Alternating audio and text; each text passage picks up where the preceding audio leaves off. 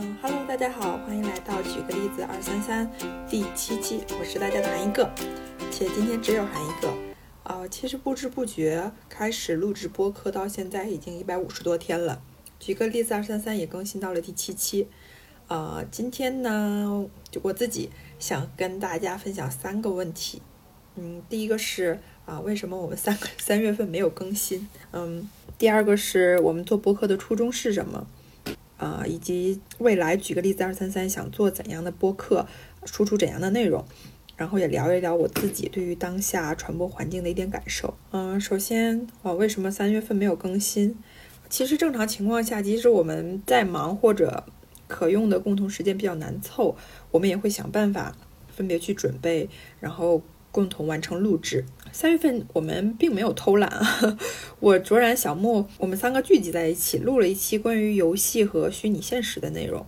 嗯，但在剪辑的时候，我们都很默契的对这期内容表示了不是很满意。嗯，虽然举个例子，二三三的粉丝量、播放量都不是特别多啊，我们三个主播相对于很多行业大佬来说，仍仍然是认知比较狭。爱的吧，可以这样说。但我们想做到每一期内容的准备和播出，都是经过我们三个，嗯，真的是自己深入去了解和思考的。尽管有时候可能我们可以在一本书里边轻而易举的，嗯，找到现成，嗯，就是现成的找到自己可能要花费很多心啊艰辛或者或者是思考组合才能发现的一些见解，嗯，就我自己是这样认为的。就是经过自己思维所获得的见解是更有价值的，比起直接搬运拿到别人的东西来说。所以呢，我们自己都不满意的内容是绝对不会发布出来的。呃，但在这里仍想就拖更问题对关注我们、对我们有期待的粉丝朋友们说声抱歉。然后第二个想跟大家分享的是。啊，就是也是由前面那个三月份拖更这个问题引发而来的。我们做播客的初衷是什么？之前其实我有跟小木聊天，他问我说：“嗯，为什么我们要做播客？怎样才能一直做下去？”啊，我没有马上回复他。之后，但我之后自己是想了很久。啊，我觉得小木说的对，就是我不能用对待工作的一种心态来啊录制播客。怎么说呢？举个例子，二三三更多的像是一种兴趣驱动的。目前来说，这种兴兴趣还是比较纯粹的，比较客观的。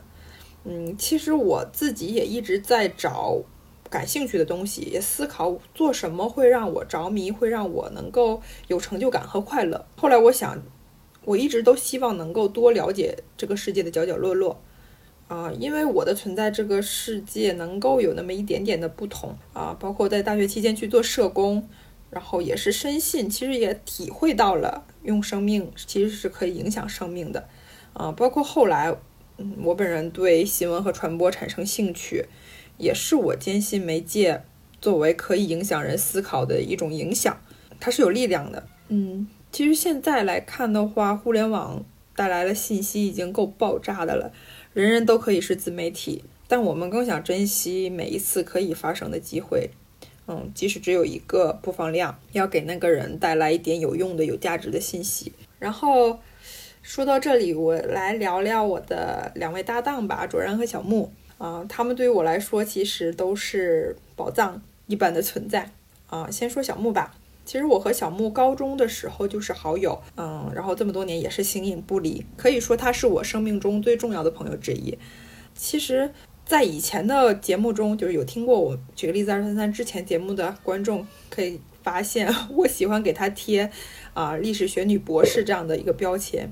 其实并没有什么炒作啊、制造话题啊这样的一个想法，只是我这种，只是我自己自诩自己是天下第一木吹的本能反应，就是我觉得他很棒，他很厉害。其实怎么说呢，就是对于同样是接受人文社科教育的我和小木，平时就有很多共同的兴趣和爱好或者话题吧。然后他对我来说也是亦师亦友一样的存在。然后我们总是。怎么说呢？就跟他在一起，我会觉得我是会保持思考，我们俩也可以对一些问题进行探讨。当然，我们俩 未来也是希望可以共同进步。上面只是我怎么说正经的一部分，其实我们俩 平时喜私底下也是嘻嘻哈哈聊八卦、犯花痴，然后也刷也在背后说人坏话的那种。但是就是这个坏话是带引号的。其实啊，比起历史学女博士这样的一个标签，我觉得啊，小木就是一个真实可爱的美少女战士。然后再说说卓然吧，卓然是我的同事，就是我来到北京之后第一份工作的呃同事。就因为我们在部门里是负责同样一个项目，这样算来认识也快一年了啊。怎么说呢？他应该是我工作之后唯一可以称之为朋友的异性，虽然我我不知道他是不是这样认为的。就是卓然有一种神奇的力量，就是任何普遍认为有趣的事情，在他那里都很无趣。然后有一些大多数认为很没有意思的东西，他反而觉得很有趣。总的来说呢，他是一个啊爱看书的好青年。